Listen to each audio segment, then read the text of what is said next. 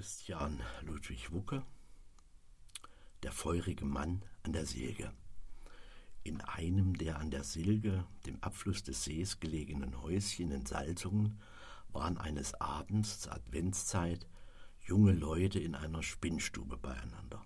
Da gewahrten sie durch das Fenster einen ungewöhnlich hellen Schein.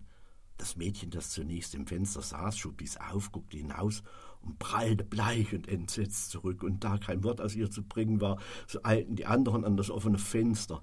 Da sahen sie denn, wie ein feuriger Mann die Silge hinaufschwebte.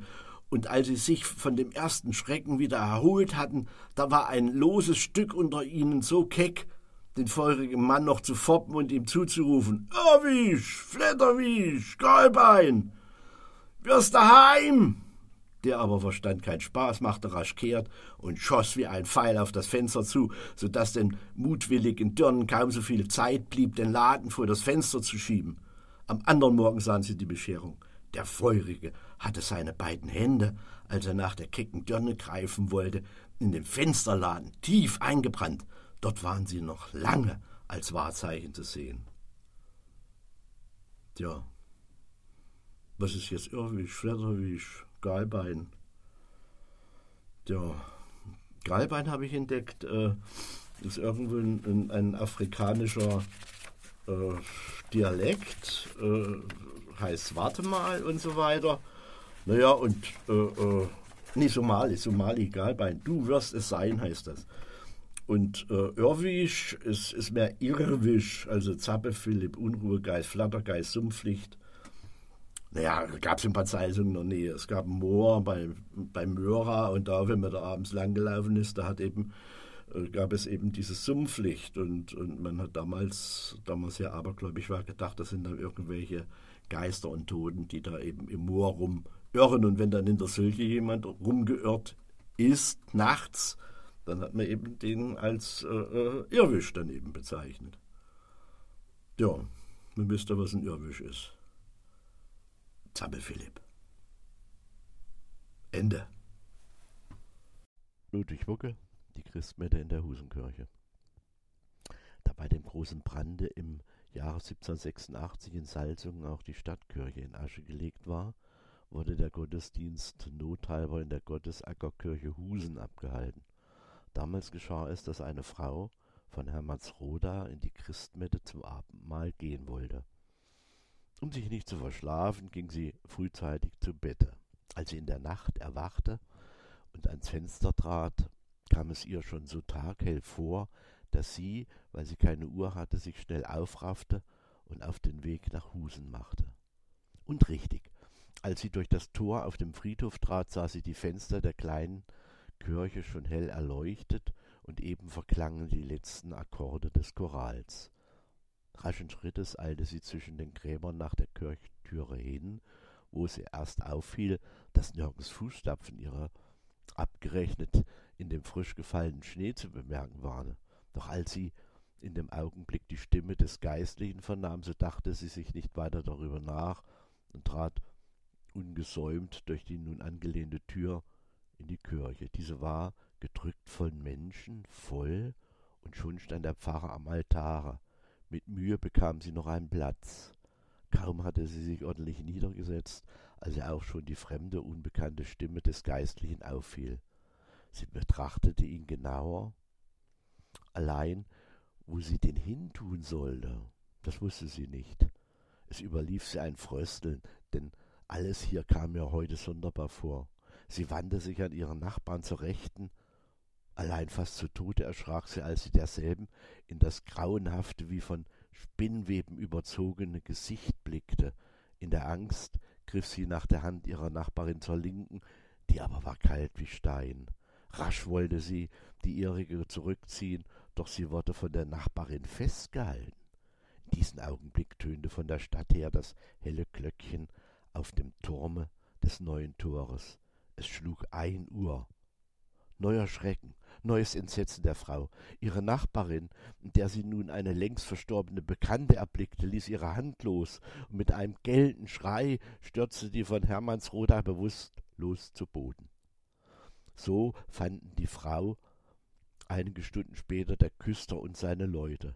Mit Mühe brachten sie der Arzt in ihrem Hause wieder zu Bewusstsein, doch starb sie noch am selbigen Tage an den Folgen des gehabten Schreckens, nachdem sie ihrem Beichtvater das eben erzählte Erlebnis mitgeteilt hatte. Andere teilen den Vorfall so mit, als die Frau durch die nur angelehnte Türe in, den hell erleuchtete, äh, in die hell erleuchtete Kirche trat, fand sie diese bereits von Leuten beiderlei Geschlechts überfüllt und die Kommunion im Gange. Ohne etwas Schlimmes zu ahnen, versuchte jetzt die Hermannsröderin durch den dichten Haufen nach dem Altar sich durchzuwinden.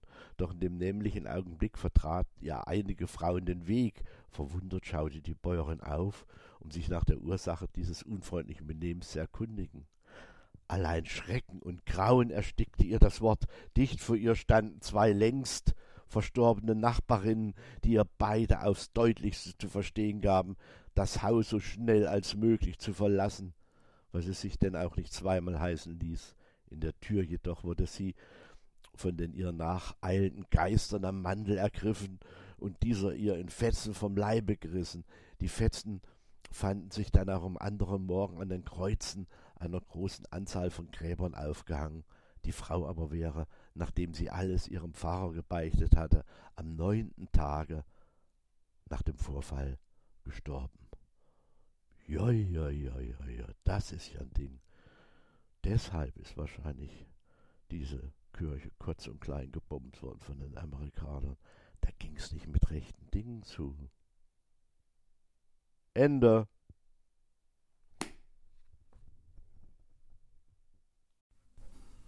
So, das ist die Geschichte von Ludwig Wucke, Nummer 597.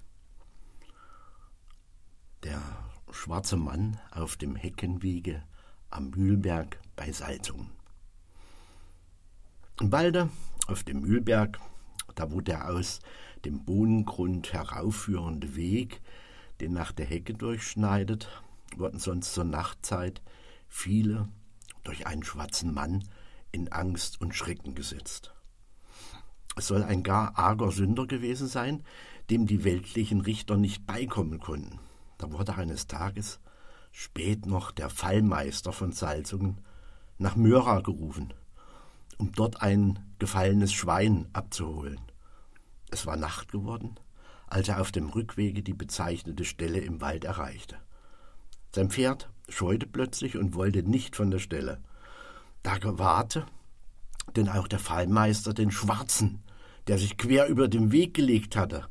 Der Fallmeister saß ab, zog sein langes Messer, ging herzhaft auf den Spuk los und gab ihm einen solchen Fußtritt, dass die Funken weit umherflogen. Als der Schwarze jedoch immer noch nicht weichen wollte, besann sich der Fallmeister kurz und trennte ihm mit einem kräftigen Schnitt den Kopf vom Rumpfe. Im Nu war jetzt der Spuk verschwunden. Durch den Scharfrichter war ihm noch nachträglich sein Recht angetan worden. Seitdem hat er keinen wieder geängstigt. Ja, zu der Geschichte wäre zu sagen, also mit manchen Begriffen kann man heute nichts mehr anfangen, die damals aufgeschrieben wurde.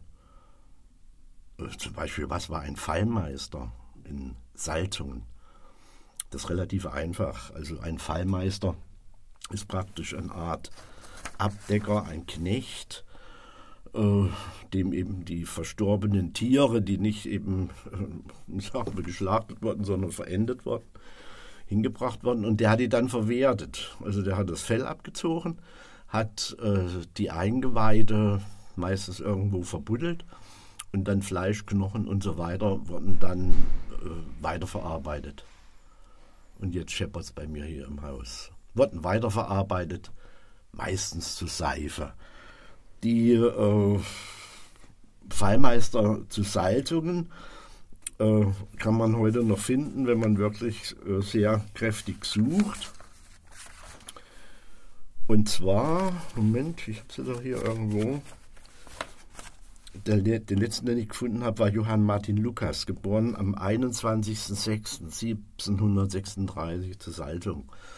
Und äh, nach ihm äh, sind noch viele mit Namen Lukas bis um 1850 in den Kirchenbüchern äh, gefunden worden. Ende.